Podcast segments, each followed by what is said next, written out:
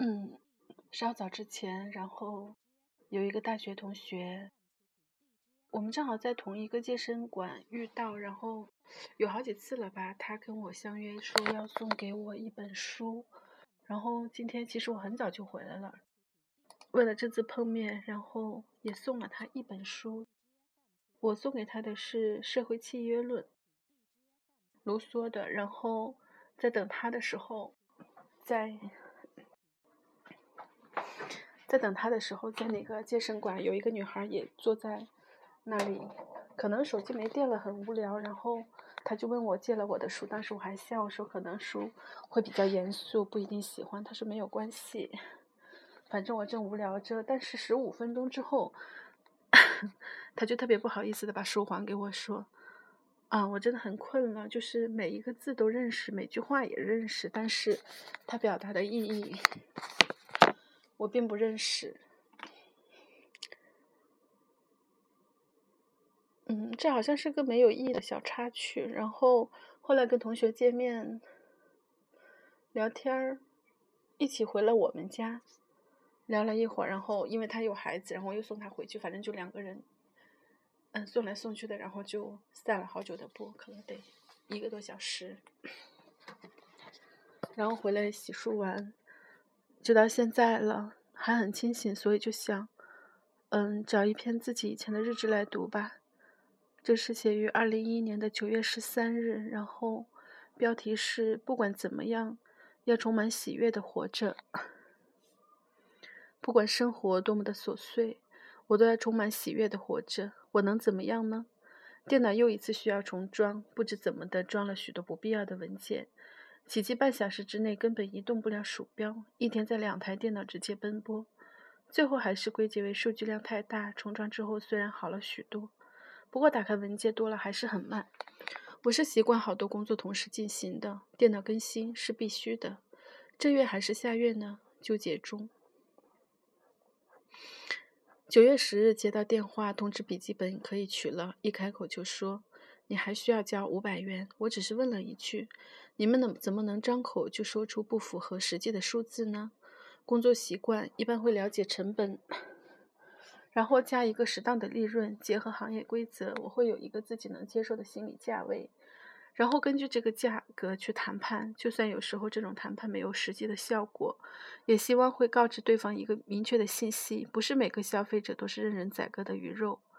电话那头没有挂，两三分钟，在那头嘀嘀咕咕的商榷之后，说：“你之前交过一百，这次再加二百五十即可。”我有点晕，难道搞技术的就不能戒备市场素质吗？品牌服务店价格太高，就如 4S 店一样。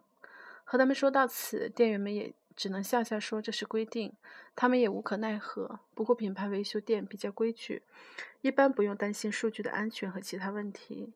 所以我曾在八月空调屋里。打了五个小时的数据，把自己冻得瑟瑟发抖。不过电脑放了一个月，也不曾有担心。中午托人帮忙取回，最后只收了我二百元。不过这次电脑是真好了，明天还要继续倒腾数据。这一个月偶尔加班，还得每天上下班抱着别人的笔记本来回。中秋三天假终于完毕。昨晚回到家，倒头就睡。凌晨两点起来回了姐姐的信息。中秋收到短信有好多条都没有回，教师节也没有给老师发信息。丢了三年来的六百多条信息，家里和公司电脑的数据记录也荡然无存。醉酒的初中同校生喊我时，想了好久才记起名字。曾经没有真正意义的交往，寡言的他在工作后改变了许多。显然，酒厂已经很熟路，熟路，熟路，熟路，说了许多话，我只是笑。回家路上还感叹，就连中科院的博士生，本来是搞研究的，也要去经营酒厂。中国的希望在哪里啊？另一位醉酒的高中同学使了许久的力气和我说了一句完整的话：“你也要早点考虑，不求帅，一定要心好。”还夸我是个才女，害我用“路漫漫其修远兮”来回答。他老婆一个劲解释，平时话太少，喝了酒话才多的。我每天絮絮叨叨生活的琐事，倒经常有人夸我有才，是个才女。大概只是我在别人忙碌的时候、奔跑的时候，用心去感受风景，然后又画出文字罢了。有时候想，你在这里，我在那；你在这里，你在那里。其实你还是你，不因你见到谁、从事什么而改变。所以总觉得内修比外界来的重要。有时候被朋友戏称，一定要从月球回来才行。你有钱，你没有钱，你漂亮，你平凡，也没有人从内心里真正多爱你一分，还是少少爱真正的你一分。临走前，您的父亲说：“你在这里，我们还喜悦些。”下楼时，你的姑父说：“现在走啊，中午还过来吃饭吧。”听了，心里还真正温暖和欢喜，能带给人欢喜，我便喜悦多了。这几天忙而不累，充满喜悦。半夜起床，一口气读完张德芬的《遇见未知的自己》。没看书之前，我用亲身体验去了解了全部的过程，经历许多痛苦的纠缠，夜不能寐，差一点毁了自己的身体。最后还得臣服于现实，既承认自己的局限。只有如此，才能真正懂得放下，学会去体察本真的我，体会身体的变化和言语。当然，其中还看了不少书，也要感谢许多的人，有偏激的，也有科学的。甚至某一刻，我怀疑自己会当个义无反顾的女权主义者。那时候，我有无数种的情绪、思想，都是从未见过的，但很开心，都过去了。亲爱的，除了你，没有别人，一切都将过去。每每难挨的时候，我就告诉自己，这只是一个过程，过了就好了。然而，这世界有多少人活在痛苦里，走不出来呢？我很庆幸自己能出来，感知真正的我，让小我尽量一边待着，所以获得从来没有过的平和、详尽。所以能在愤怒的时愤怒的时候沉静，把不屑化为悲悯和同情，悲悯和同情，不再横加干涉、指责，不再强求。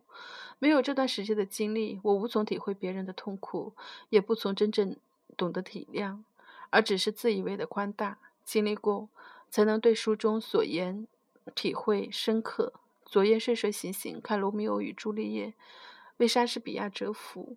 以前总想他到底有什么样的魅力呢？但总不了解。